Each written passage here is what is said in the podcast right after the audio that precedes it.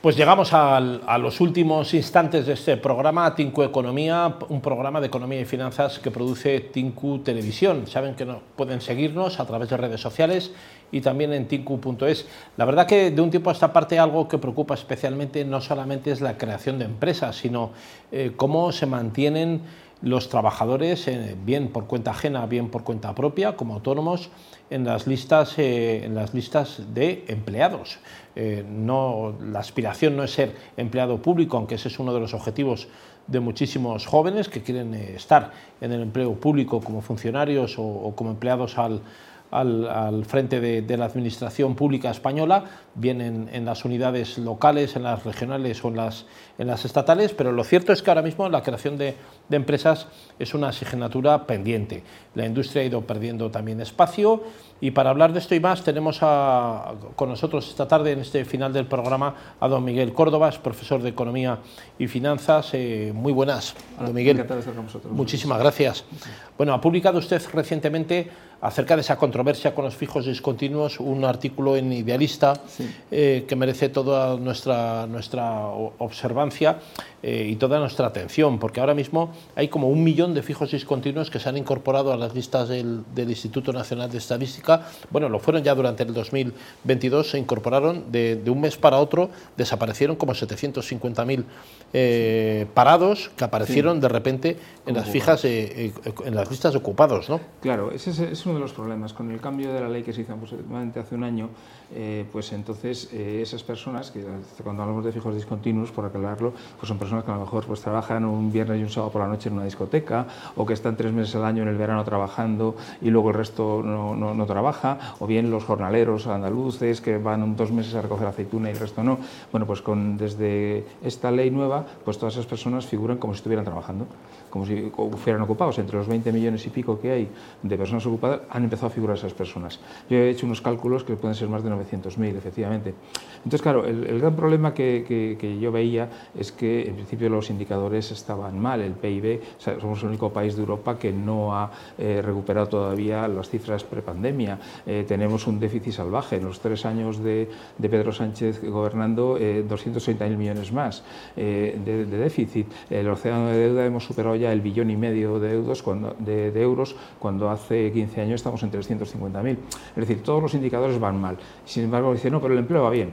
Claro, eh, dice, hemos creado 1.100.000 puestos. Eh, bueno, te vas a las cifras desde que está gobernando Pedro Sánchez y resulta que ha subido 400.000 empleados públicos de 3 millones 100 a 3.500. Claro, vale, sí, yo no sé si es que con Rajoy eh, la gente, eh, faltaba gente, pero yo creo que con Rajoy la administración funcionaba. Y luego eh, resulta que efectivamente, cuando uno calcula el número de horas trabajadas a la semana, hemos bajado en 2,4 horas, hemos pasado de 34 y pico a 32 y pico. Claro, si hace una simple regla de 3, eso nos da 900.000 personas más que efectivamente hacen bajar tanto la media en tan poco tiempo, porque realmente es que trabajan muy pocas horas al año. Entonces, no podemos decir que están 20 millones y pico y decir que se han creado un millón cien mil puestos de trabajo, cuando si quitamos los puestos públicos, si quitamos estos fijos discontinuos, eh, sería menos un millón trescientos. Eh, realmente habrían bajado en 200.000, lo cual me cuadra más con el resto de las cifras de las cuentas públicas que no van nada bollantes. Claro. Don Miguel Córdoba, llama la atención también el hecho de que hay países como, como puede ser Estados Unidos que están nadando prácticamente en el pleno empleo, con un 3,5% de, de tasa de desempleo, que es una, una situación completamente anómala. Se ha publicado, además, hace un par de semanas los datos de empleo en Estados Unidos, a pesar de ser eh, mundos muy parecidos, aparentemente avanzados económicamente, industrializados, con economía financiera abierta, en, un mundo eh, de mercado, como puede ser la Unión Europea y Estados Unidos, luego hay muchísima diferencia. ¿no? Estados Unidos es un país eminentemente industrial, en Europa se ha, perdido tejido industrial y creación de empleo, y parece mentira que en momentos difíciles, con crisis, pandemia, la guerra, tal, Estados Unidos mantiene, incluso crea empleo a nivel industrial, mientras que en Europa se va perdiendo, España especialmente, ¿no? Sí, España realmente en 25 años hemos pasado de que la industria representara un 33% del Producto Interior Bruto a un 16%, menos de la mitad. Realmente se ha ido dejando. Hemos considerado que China pues es la gran manufactura del mundo y como lo hacen más barato, pues lo compramos a ellos. Claro, eso es un, es un riesgo tremendo porque estamos en un país que se ha convertido en un país de servicios, eh, basado pues, en una economía de ladrillo y de cerveza. Y esa economía pues queda muy bien cuando viene mucha gente aquí de vacaciones, esas cosas, pero eh, claro, el problema está en que eso en un momento determinado, como cuando ha pasado con la pandemia y demás, pues se nos hunden las cifras. Entonces, eh, el modelo productivo es una asignatura pendiente de los gobiernos españoles, que ninguno, sean de izquierdas o de derechas, lo ha cometido de verdad y tenemos que, dar un, un, impulso al tema tecnológico, al tema industrial, crear y luego también cambiar un poco la idiosincrasia de los, de los ciudadanos, que es que lo de ser emprendedor aquí en España es algo muy difícil y resulta que, que yo no sé, yo alguna vez que he tenido tutorías con alumnos, pues muchos me dicen que no, yo quiero ser funcionario y le digo, bueno, ¿por qué quieres ser funcionario? Y dice, no, porque solo trabajo por la mañana, porque tengo el puesto fijo para toda la vida y, ya está, y porque trabajo poco en el fondo. Y encima cobro más, porque es cierto, los, los empleos públicos cobran de media un 33% más que los empleos privados.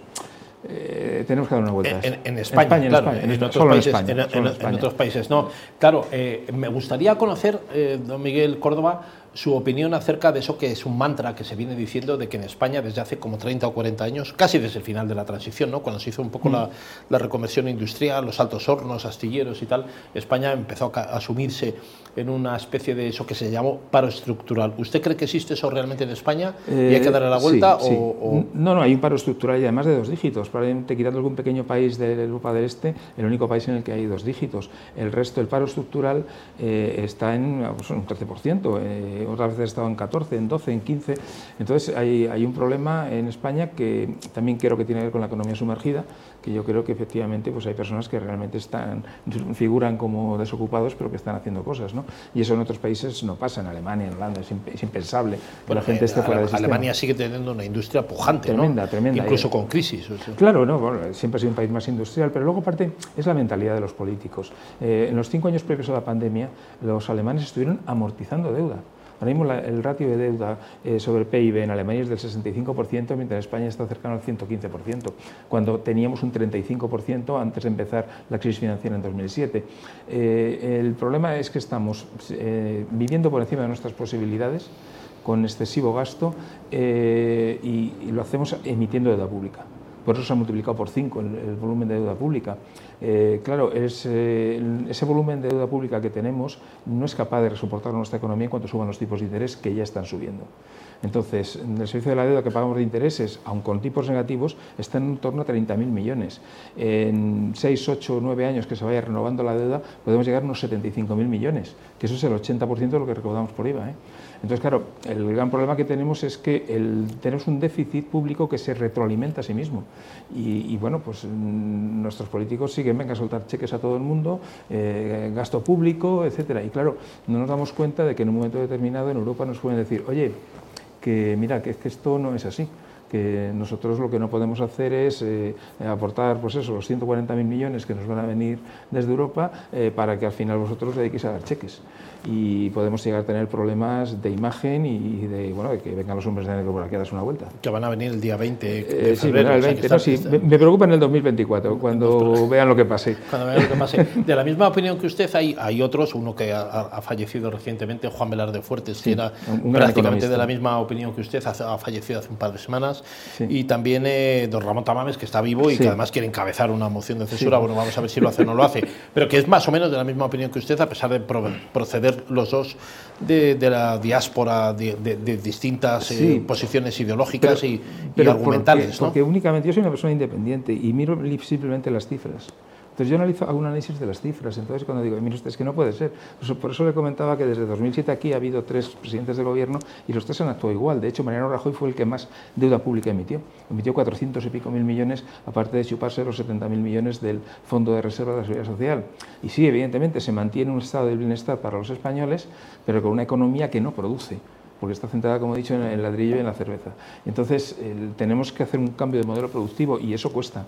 Y luego tenemos el gran problema de la insostenibilidad de las pensiones, que estamos teniendo ahora mismo un agujero de unos 40, 50 mil millones anuales, pero que cuando las eh, mujeres que empezaron a trabajar en España del 95 al 2005, que antes no trabajaban, pasaron de, golpe en 10 años de 3 millones a 8,2 millones, esos 5,2 millones de mujeres se van a jubilar, eh, bueno, pues entre 2030 y 2040 Entonces, el número de jubilados se va a duplicar en España. Ahora mismo hay unos 6.800.000 jubilados y pasarán a 12 millones y medio, 13 millones. Si tenemos un agujero de 40.000 millones con, la situación actual, que solo hay un 13% de jubilados respecto del número de habitantes, cuando lleguemos a las cifras lógicas del 26% dentro de unos 10 años, eh, va a ser una hecatombe absoluta. estas cifras se saben desde hace muchos años, porque las series de tasa de mortalidad y de natalidad son, bastante estables y ninguno de los políticos que hemos tenido en los últimos años se está preocupando por ello, solamente intenta parchear, poner tiritas como hace el ministro Escriba, pero no lo va a solucionar. ¿Eso tiene que ver, don Miguel Córdoba, con eso que se llama el invierno demográfico que ha estudiado tanto don Alejandro Macarrón, el demógrafo, eh, junto con Joaquín Leguina? Claro, e-, ese es el problema. el reemplazo generacional, ¿cómo se va? Claro, no hay reemplazo eh, generacional porque las españolas eh, tienen nada más que 1,2 hijos por, por, mujer, por habitante. Entonces, ese ratio que es de los más bajos del mundo, lo que hace es que no se, no se vayan reemplazando las personas vivas, mientras que el famoso baby boom ahora se va a jubilar de golpe eh, pues sí, entre los cuales estamos algunos, para, para, bien o para mal. De 15 años. Entonces, claro, aumenta la masa de personas a las que hay que pagar la pensión y disminuye el número de personas que tienen que trabajar para pagársela. Y encima tenemos los salarios que son la mitad de los europeos, con lo cual, como las cotizaciones sociales son un porcentaje de los salarios, automáticamente eh, los salarios son muy bajos, se ingresa poco y encima por menos personas, con lo cual el modelo es absolutamente insostenible, lo diga quien lo diga. Claro, un político no se lo dice porque no le votan. Y aparte los, los eh, jubilados son capaces de poner un presidente gobierno. hay, hay 8 millones y pico de pensionistas. Si ellos votan en una determinada dirección, cambia la presidencia del gobierno. Claro, don Miguel, no se ha dicho tampoco nada acerca de esas pensiones que han subido, eh, las máximas, claro, han subido entre un 8 y pico y un 15%, las mínimas, en un 8 y pico las, las máximas, que se han colocado ya en, 8 en 3.000 y pico euros a estas. Ahora, de cara al, verano, les van a dar un hachazo en el IRPF. ¿Por qué no se habla de eso? Mm, bueno, hombre, sí le van a dar un hachazo, pero yo, yo prefiero que me paguen más, aunque me den hachazo en el IRPF. Es decir, que, que al final, efectivamente. Bueno, no conozca a nadie que, que no le guste que le hayan subido las pensiones. Claro, por eso digo, claro pero de todas formas, yo, aquí, aquí creo que hay, no sé, unos planteamientos que a mí no me gustan. Vamos a ver, se ha mantenido el nivel eh, adquisitivo de los pensionistas con ese 8,5%. No se les ha subido en términos reales el sueldo, pero es que en la época de Rajoy estuvieron cinco años subiéndoles un 0,25%, con lo cual perdieron un 12% de capacidad adquisitiva. Yo creo que, que, esas críticas generalizadas que ha habido, incluso el Banco de España, eh, sobre el tema este, que mire usted, mm, cuando una persona está jubilada ya no tiene capacidad de generar ingresos. Eh, es, un pecado horrible mantener la capacidad adquisitiva de la gente. Yo creo que eso no es así. Lo que hay que hacer es intentar conseguir ingresos. Ingresos para hacer ello, cambiar el sistema, ir a un, mercado mixto entre modelo de reparto y modelo de capitalización con una mochila austríaca. Hay, que hacer una serie de cosas que se pueden hacer, pero que, los gobiernos mm, pasan. O sea, no, no, no, no, tienen las más mínima, mínimas ganas de realmente solucionar el problema de verdad. Claro, quizás no es popular decir que eh, la gente tiene que eh, capitalizar parte de sus ahorros en sistemas mixtos, como usted dice, pero también es verdad que hay muchas personas que fallecen eh, nada más jubilarse por un cáncer, por un accidente, por lo que sea, mm. y ese dinero que ha estado aportándose durante 40 años de cotización en el régimen general o en autónomos, el que sea, no se recupera ni se capitaliza. Con lo cual, si hubiera un sistema mixto, ahí los herederos sí podrían recuperar una parte de, esa, ese capital. Yo, vamos a ver, el modelo de mixto que yo llamo de modelo de mochila austríaca es el siguiente. Eh, una persona necesariamente en el paquete de retribución salarial, del 5, el 6, el 8%, lo que sea del sueldo, tiene que ir necesariamente un fondo de capitalización. ¿Eh? y ese fondo va cambiando de empresa y se lo va llevando y no lo puede tocar hasta que se jubile. De tal manera que el Estado poco a poco va cambiando el modelo de reparto para una pensión básica de subsistencia, 800, 900 euros, y el resto, que sería el doble más o menos, lo percibiría con mochila austríaca, con lo cual automáticamente ya no depende del Estado y el Estado ya no tiene un problema con sus cuentas públicas. Eso llevaría unos 35 años y había que hacerlo en tramos y con, es un Iríamos cayendo poco a poco. Eh, exacto, poco a poco, haciéndolo, escalado. Pero el tiempo pasa, o sea que al claro, pero hay que empezar, es que se podía haber empezado hace 20 o 25 años que se sabía que esto iba a pasar. Pero claro, ¿quién le pone el cascabel al gato? Eh, los votos son. El cortoplacismo de los votos es sagrado para un político. Bueno, Hacienda al final, si el vencimiento llega y al final tenemos que pagar todos. ¿eh? Sí, no, sí. No nos libramos ninguno. ¿eh? Defensa no tenemos con y Hacienda. el IRPF nos lo quitan, ¿eh? porque eso al final lo paga el trabajador. O sea, eso va eh, por supuesto que lo paga el trabajador. Lo que pasa es que luego Hacienda tiene sus mecanismos como el de no deflactar la, la base, que automáticamente es una subida de impuestos. Si ha subido la inflación un 8,5% y no se deflactan las bases, automáticamente estás pagando un 8,5% más de impuestos, porque te están poniendo los porcentajes porcentajes respecto a las cantidades antiguas. Yo le entiendo muy bien, don Miguel Córdoba, le quiero de ministro de Economía, no sé, no sé por, por, dónde va a ir, pero bueno, yo le quiero, le quiero ser de ministro de Economía. Don Miguel Córdoba, profesor de Economía y Finanzas, muchas gracias ¿eh? Encantado de estar, por estar con nosotros, con nosotros aquí. No se marchen de ahí, vamos a continuar aquí en Tinku Televisión, saben que todos los lunes de 5 a 6 hablamos de, de, economía y finanzas, hablamos de lo que les interesa, que es el, el dinero. Eh, les invitamos a que continúen aquí conectados y les deseamos que tengan un buen día.